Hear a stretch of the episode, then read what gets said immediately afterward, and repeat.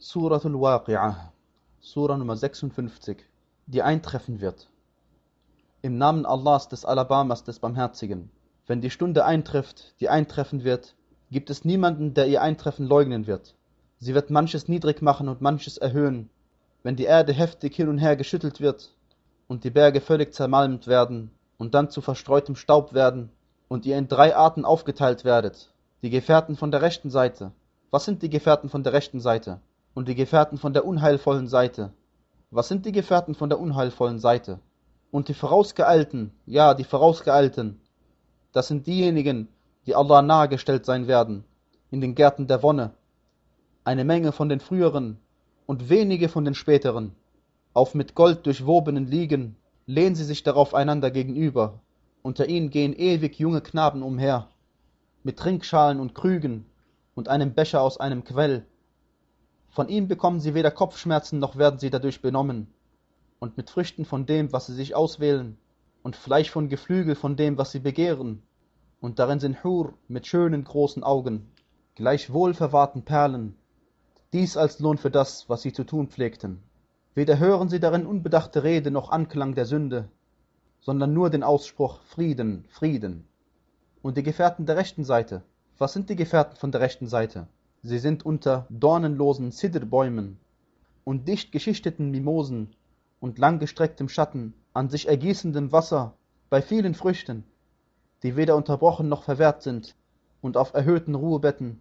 Wir haben sie derart entstehen lassen und sie zu Jungfrauen gemacht, liebevoll und gleichaltrig, für die Gefährten der rechten Seite, eine Menge von den früheren und eine Menge von den späteren. Und die Gefährten der linken Seite, was sind die Gefährten der linken Seite? Sie sind in Glutwind und heißem Wasser und in Schatten aus schwarzem Qualm, der weder kühl noch trefflich ist. Sie lebten ja vor dem üppig und verharrten in dem gewaltigen Unglauben und pflegten zu sagen, wenn wir gestorben und zur Erde und Knochen geworden sind, sollen wir denn dann wirklich auferweckt werden? Und auch unsere Vorväter? Sag, die früheren und die späteren werden wahrlich versammelt werden zur festgesetzten Zeit eines wohlbekannten Tages. Hierauf werdet ihr ja, ihr irregehende Leugner, wahrlich von Sakumbäumen essen und euch dann davon die Bäuche füllen und dann darauf heißes Wasser trinken. Trinken werdet ihr dann, wie ewig Durstige trinken. Das ist ihre gastliche Aufnahme am Tag des Gerichts. Wir doch haben euch erschaffen, wenn ihr es doch für wahr halten würdet. Was meint ihr denn zu dem, was ihr als Samen ausspritzt? Seid ihr es etwa, der ihn erschaffen, oder sind nicht doch wir die Erschaffer?